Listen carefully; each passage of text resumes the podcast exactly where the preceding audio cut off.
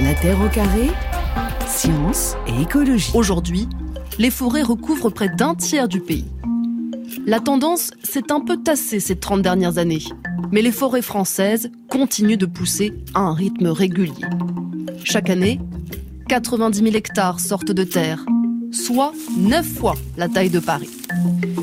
Parle bien sûr de la France métropolitaine, hein, Guillaume Decoq. En novembre dernier, donc la Société botanique de France publiait ce livre blanc euh, consacré à l'introduction d'essences exotiques euh, en forêt.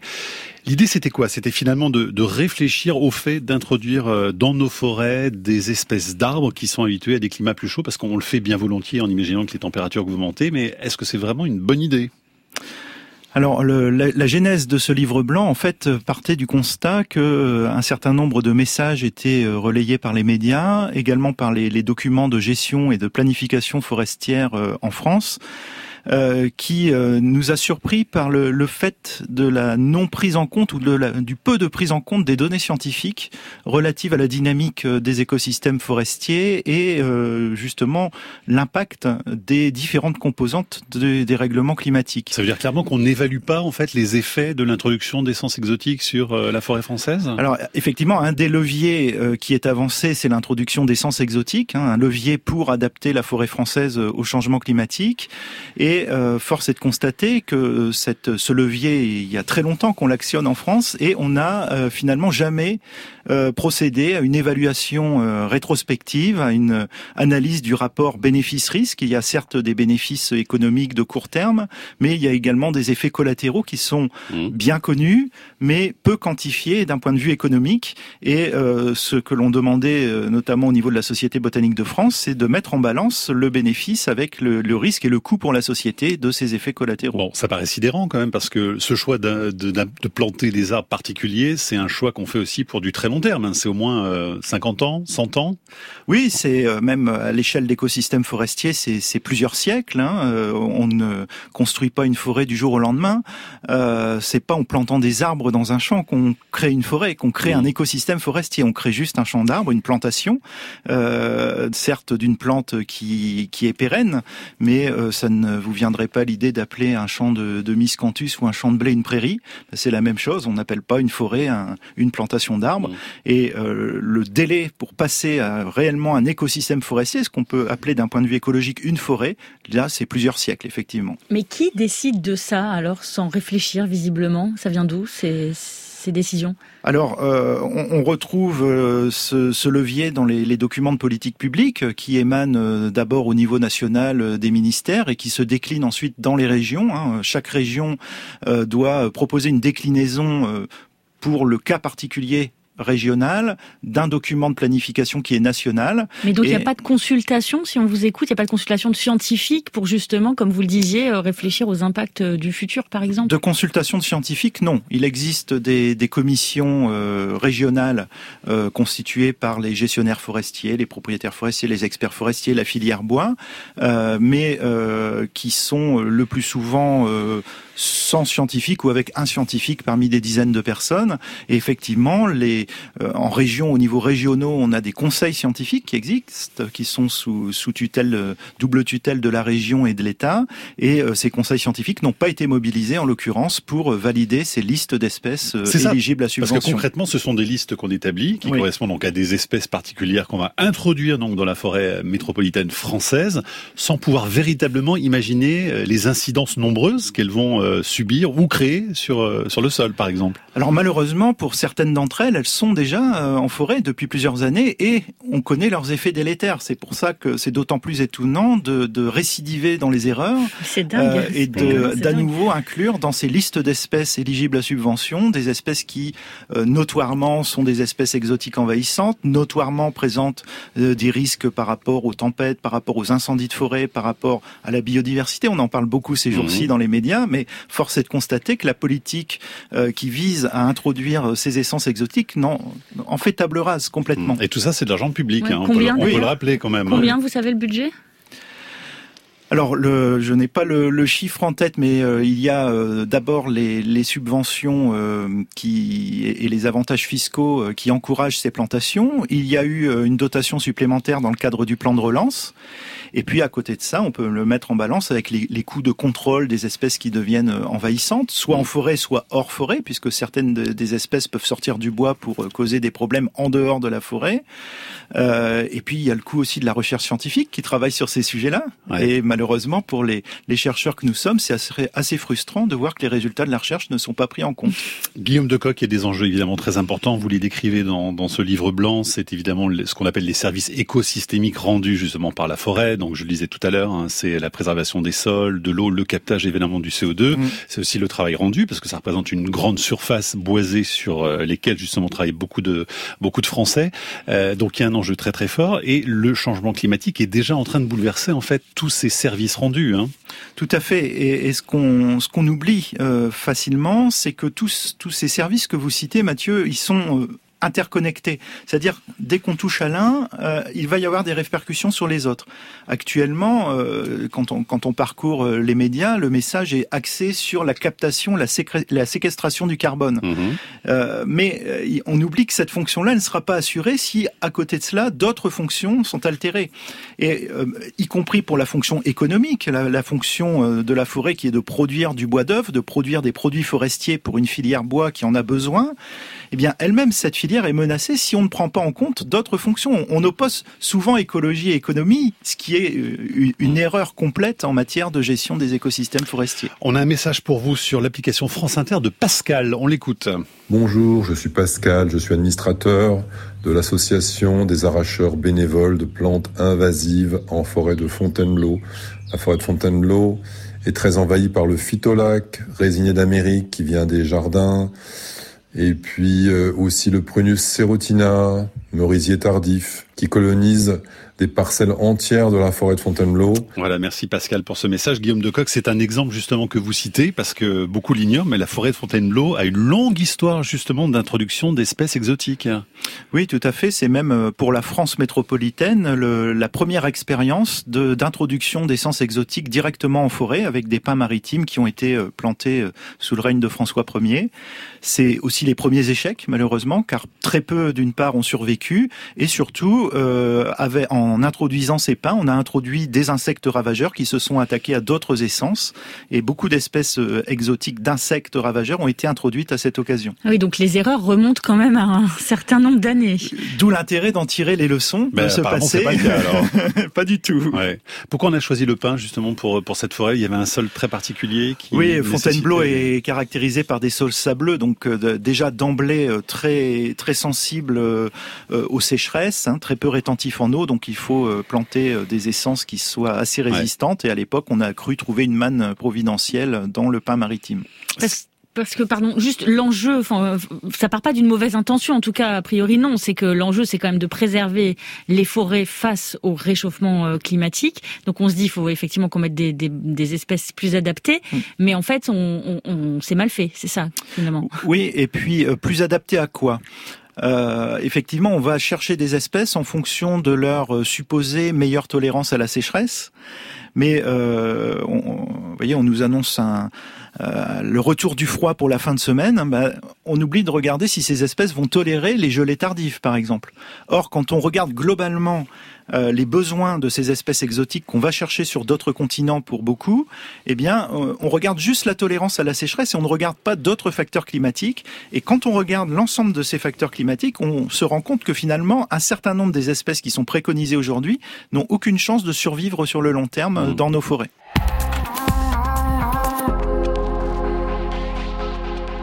Desséchés par la chaleur, dans le nord-est de la France, ces épicéas sont les victimes du réchauffement climatique. Dans le Doubs, à cette altitude, quasiment tous les épicéas sont condamnés à court terme. Un déchirement pour les forestiers. Quand les arbres sont abattus et qui sont arrivés à maturité, euh, c'est normal, quoi. C'est la vie de la forêt. Là, le problème, c'est que c'est des arbres très jeunes qui sont abattus. Ils n'ont pas du tout euh, vécu leur vie euh, d'arbre. Affaiblis par la sécheresse, ces résineux ont succombé aux attaques des scolites, ces insectes mangeurs de bois. Un phénomène ancien, mais qui s'accentue avec le réchauffement climatique. Reportage de France 2, c'était en décembre 2020. Guillaume Decoq, un exemple parmi tant d'autres, puisque c'est le sujet de l'émission d'introduction d'une espèce exotique avec ses effets délétères tels que vous en parliez tout à l'heure. Alors, euh, dans le cas de l'épicéa, euh, c'est il faut nuancer le propos parce que l'épicéa est indigène en France, mais c'est une espèce de montagne de, qu'on va trouver à l'état sauvage, spontané euh, dans le massif vosgien, le massif jurassien ou alpin. mais par contre, on l'a planté massivement en plaine, hein, donc à plus basse altitude. J'ai pas entendu l'altitude à laquelle était fait le, fait le reportage, mais pour de la monoculture justement? Pour de la monoculture et pour des besoins euh, urgents en bois euh, qui euh, euh résultent de l'après Première Guerre mondiale dans un mhm. premier temps où il a fallu reconstituer la forêt française, en particulier dans le Nord-Est où elle avait été considérablement détruite, puis au lendemain de la Seconde Guerre mondiale parce qu'elle avait été surexploitée et on a abondamment planté cette épicéa en plaine à l'époque, on n'avait pas toutes les connaissances qu'on a actuellement, donc on plantait un peu tout n'importe quoi, n'importe où, euh, enfin un peu n'importe quoi, n'importe où, pardon. Et euh, finalement, c'est encore ce qui pourrait nous arriver aujourd'hui, en introduisant là pour le coup de vraies espèces exotiques. Quoi qu'on fait quand même plus attention sur la concordance entre les conditions du sol et ce qu'on va planter. Agnès demande pour être bien sûr sur franceinter.fr, est-ce que vous parlez des nouvelles espèces qui sont plantées actuellement par l'ONF, l'Office national des forêts, en remplacement d'espèces qui meurent à cause du changement climatique? Elle voudrait être sûre. Alors, euh, je, parle de toutes les essences exotiques qui sont euh, préconisées, donc c'est-à-dire celles d'abord qu'on trouve dans euh, dans les documents qui sont issus de la loi d'avenir de l'agriculture et de la sylviculture, c'est-à-dire le, plan national forêt-bois et qui s'est décliné donc en région par les plans régionaux forêt-bois. Donc l'ONF peut prendre des espèces dans cette liste, mais elle utilise aussi d'autres essences exotiques qui ne sont pas sur cette liste euh, en particulier. Alors vous parlez de cette liste depuis tout à l'heure, vous parlez des préconisations. Qui fait ces préconisations Qui a fait cette liste, ce catalogue de euh, voilà les arbres que vous pouvez planter sur, sur la France métropolitaine? Alors la, liste, il y a une liste nationale euh, et chaque région a dû euh, sélectionner un certain nombre d'espèces. Alors cette liste, bah, elle vient euh, des services du ministère de l'Agriculture, qui en particulier, je, je, ne peux pas donner de nom parce qu'on n'a pas trouvé les personnes qui étaient derrière l'origine de cette liste. On a beau eu enquêter. On ne sait pas d'où elle vient, de quand elle date. De quand elle date, manifestement, quand on voit les, les essences qui sont sur cette liste, euh, au moins une partie de la liste date d'il y a très longtemps, parce qu'elle n'a pas été euh, mise à jour euh, sur des essences qui n'ont plus aucun avenir actuellement en mmh. France. Et puis on a rajouté d'autres essences avec parfois des effets de mode. Et, Genre, par exemple? L'eucalyptus, par exemple. il pourrait y avoir des lobbies derrière ces listes ou pas? Oui, tout à fait. Ben, il y a, il y a, à juste titre, il y a un besoin de la filière bois, donc il y a des besoins économiques, et ça, il faut mmh. absolument pas faire l'impasse dessus. Euh, maintenant, euh, le, ces besoins économiques ne seront satisfaits sur le moyen et le long terme que si on respecte le bon fonctionnement des écosystèmes forestiers et euh, des écosystèmes qui soient plus résilients. C'est le maître mot finalement de la politique, c'est rendre plus résiliente la forêt française, mais euh, on ne le fera pas sans un certain nombre de précautions. Donc si je résume, il y a une liste qui vient de je ne sais pas qui, je ne sais pas où, je ne sais pas quand, qui est utilisée par les services sur le territoire partout depuis plusieurs années, avec des effets non pas inefficaces, mais contre-productifs, ce qui est pire. Oui, euh, avec un certain nombre d'espèces pour lesquelles il y a des effets délétères déjà bien documentés, y compris en France et parfois dans, dans, dans les pays voisins comme la France, la, comme pardon la Belgique, la Suisse, euh, l'Allemagne, euh, qui ont déjà une expérience plus longue que ce qu'on peut avoir en France avec certaines de ces espèces. C'est la raison pour laquelle donc la Société botanique de France a souhaité réagir avec ce livre blanc. C'est une sorte d'alarme hein, finalement que vous agitez là. Oui, tout à fait. La Société botanique de France, c'est une société savante, hein, donc qui, qui travaille uniquement dans le domaine scientifique et qui prend rarement position par rapport à des politiques publiques. Mais mhm. là, nous avons été véritablement euh, euh, interpellés euh, par le, le, contenu de ces listes et par le fait, encore une fois, qu'on ne tire pas les leçons du passé ni des connaissances scientifiques actuelles. Bernard demande ce que vous pensez, euh, Guillaume Decoq, des forêts de pins noirs d'Autriche dans les Alpes, des forêts de robiniers et des cédrés dans le Midi. Alors, euh, donc sur, sur le, le, pin noir, il y a déjà plusieurs euh, types de pin noir hein, qu'on plante, qu'on plante euh, dans les forêts françaises. Je vais pas m'attarder peut-être sur cette espèce-là, ça va nous mener trop loin. Sur le, le cèdre, donc ça vient, c'est une espèce qui vient d'Afrique du Nord, qui a déjà été plantée, par exemple, on connaît les cédrés du Mont Ventoux en France, euh, qui ne sont pas toujours dans un très bon état sanitaire d'ailleurs. Et la troisième, les forêts de Robinier. Alors le Robinier, oui, c'est un, cas un peu particulier. Le Robinier, il, est présent en France depuis très longtemps. Euh, il a été introduit au XVIIe siècle euh, à Paris. D'ailleurs, euh, on pouvait encore voir l'individu initial il y a peu au Jardin des Plantes. mais introduit en forêt, c'est une pratique plus récente et ça pose d'ailleurs certains problèmes aux forestiers parce que c'est très difficile d'élever le Robinier en forêt parce que c'est une espèce qui aime la lumière et en forêt, il manque un petit peu de lumière. Mhm. Et le gros problème du Robinier, bah, ça fait partie de ces espèces qui s'échappent de la forêt et qui vont pouvoir aller coloniser des milieux adjacents. Quand vous prenez le train, vous êtes sûr de voir du robinet sur le ballast des voies ferrées. Et pour la SNCF, par exemple, le coût annuel d'entretien des voies euh, qui sont envahies par euh, des espèces ligneuses comme le robinet ou les lentes, euh, il est majeur. Et donc ça, c'est typiquement un effet collatéral d'une introduction d'essences exotiques en forêt qui s'échappe de la forêt et qui va avoir un coût énorme, mais en dehors de la forêt. Guillaume de Coq, il y a quand même des opérations qui fonctionnent. Vous citez d'ailleurs le châtaignier et le noyer, parce que c'est amusant de remonter le, cours de l'histoire à 2000 ans, c'est ça En fait, au départ, ce sont des espèces exotiques aussi? Oui, oui, oui, parce que le fait d'introduire des essences exotiques euh, en France ou des espèces exotiques d'une manière générale, c'est pas nouveau, effectivement, depuis le néolithique. En et là, on peut dire que ça a fonctionné ou pas? Alors, euh, il y a eu, alors là, on est beaucoup trop loin pour savoir qu'est-ce qui a réussi sur tout ce mhm. qu'on a essayé? On, sait ce qui a réussi parce que c'est arrivé jusqu'à nous. mais par contre, ce qui a échoué peut-être très précocement, euh, il y a mhm. plusieurs, euh, enfin plus plus d'un millénaire même. Euh, là, c'est difficile à retrouver.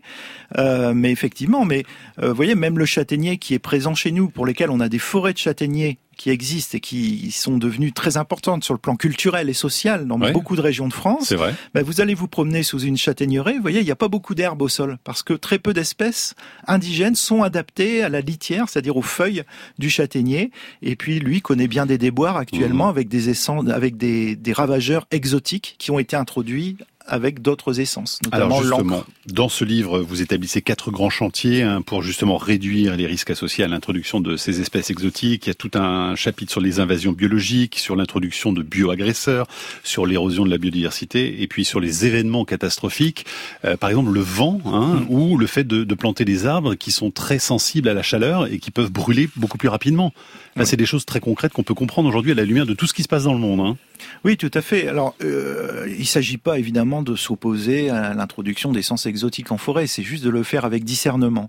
Et euh, typiquement, euh, on peut s'étonner que euh, les régions du sud de la France, les régions PACA, Occitanie, Nouvelle-Aquitaine, qui sont celles pour lesquelles on prévoit les, plus, la plus forte recrudescence de risque incendie, ce soient ces mêmes régions qui préconisent des essences hautement inflammables dans les plans régionaux bois-forêt typiquement l'eucalyptus, mais également certaines espèces de pins, des pins américains comme le pin de Montré. On voit l'ampleur des, incendies en Californie, donc on, peut aller tirer les leçons ailleurs. Euh, ce qui se passe dans la péninsule ibérique, hein, que ce soit au Portugal ou en Espagne, au Chili ou en Californie, on voit ces méga feux qui sont très difficiles à contrôler. Euh, c'est le risque qu'on prend en introduisant les mêmes essences eucalyptus ou pin de Montré ou d'autres espèces de Alors qu'il y aurait des alternatives, par exemple là, en l'occurrence, il faudrait mettre quoi à la place pour... Alors, euh, le, que mettre à la place, ça dépend toujours du contexte, ce qu'on appelle en, foresterie le contexte stationnel, c'est-à-dire le type de sol.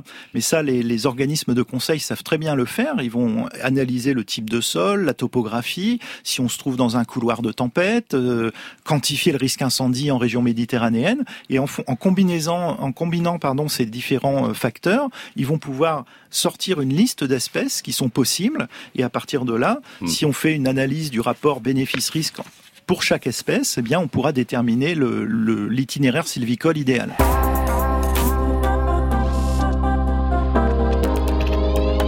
Guillaume de Coq, votre truc, je sais bien que c'est les forêts, mais ce qui se passe sur la grande barrière de corail à l'autre bout de la planète, est-ce que ça vous touche et est-ce que ça vous inquiète? Oui, je pense que tous ces signes liés euh, au changement climatique, euh, que ce soit direct ou indirect, là en l'occurrence avec le, changement aussi de l'acidité des océans, est, assez inquiétant. C'est un phénomène planétaire, donc nous sommes habitants de la planète, donc forcément je me sens touché. Qu'est-ce qu'on doit privilégier en conclusion, justement, Guillaume Lecoq, pour préparer notre forêt métropolitaine au changement climatique? On le disait, c'est un tiers quand même du territoire métropolitain, la forêt, donc c'est pas rien. Hein alors c'est effectivement actuellement 31%. Euh, sur les 31% sont prises en compte aussi un certain nombre de plantations euh, de d'arbres sur des terrains agricoles. Donc en fait la, la proportion de forêts, notamment de forêts anciennes, est, est beaucoup plus faible. Hein. On est plutôt euh, plus proche des 12, entre 12 et 15%. Et comment on la prépare alors au mieux? Alors c'est quoi vos préconisations en 30 secondes? Alors euh, d'abord euh, utiliser les dispositifs existants comme les réserves qui nous permettent de voir l'évolution spontanée et finalement les capacités d'adaptation spontanée et euh, certainement pas euh, des, mesures drastiques et, de grande ampleur, mais plutôt y aller par petites touches, euh, des plantations parmi des peuplements existants qu'on va enrichir et surtout euh, toujours privilégier l'hétérogénéité, c'est garant de résilience. La diversité, la diversité. Hein, plus que la monoculture, ça c'est vraiment un point commun avec beaucoup beaucoup de choses. Et pas seulement au niveau des arbres, mais toutes les composantes de l'écosystème. Absolument, et du vivant.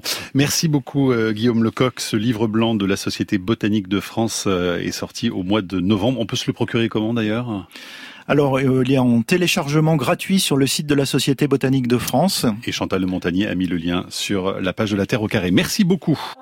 La Terre au carré est un podcast France Inter.